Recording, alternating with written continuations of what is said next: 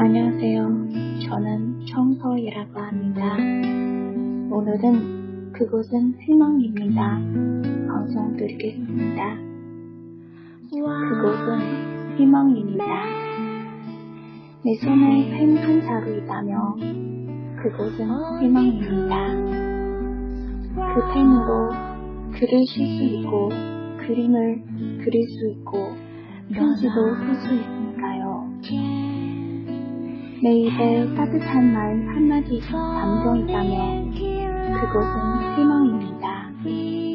그 말로 남을 위로할 수 있고 격려할 수 있고 기쁘게 할 수 있으니까요. 내 발에 신발 한 조리가 신겨져 있다면 그곳은 희망입니다. 그 바로 집으로 갈 수 있고 이토로 갈 수 있고 여행도 떠날 수 있으니까요. 내 눈에 눈물이 흐르고 있다며 그곳은 희망입니다. 그 눈으로 지친 이들의 아픔을 씻어낼 수 있으니까요. 내 귀에 작은 소리 들어온다며 그곳은 희망입니다. 나에게 꼭 필요한 말과 아름다운 음악과 자연의 꽃향기를 들을 수 있으니까요. 내 코가 형기를 많은다며 그곳은 희망입니다. 은은한 꽃향기와 군신 도는 음식 냄새와 사랑하는 이의 채취를 느낄 수 있으니까요. 내 가슴에 사랑하는 있다며 그곳은 희망입니다. 그 사랑으로 나를 사랑하고 남을 사랑하며 세상을 사랑할 수 있으니까요.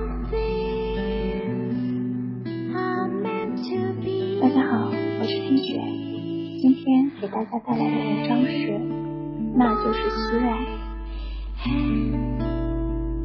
如果我手里有一支笔，那就是希望，因为可以用那支笔写字、画画、写信。如果我有一句温暖人心的话，那就是希望，因为可以用那话给人安慰、激励、喜悦。如果我的脚上穿着一双鞋，那就是希望，因为我可以走回家、去上班、去旅行。如果我的眼睛里有泪水，那就是希望，因为可以用泪水洗刷疲惫不堪的人们的伤痛。如果我的耳朵里传来细微的声音，那就是希望。因为可以听到我需要的话语，优美的乐章，大自然的私语。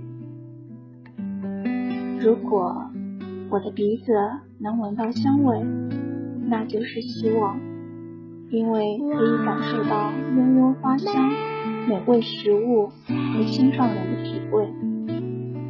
如果我的心中有一份爱，那就是希望，因为可以用那份爱爱自己，爱别人，爱世界。我这个有不感情的，很当你。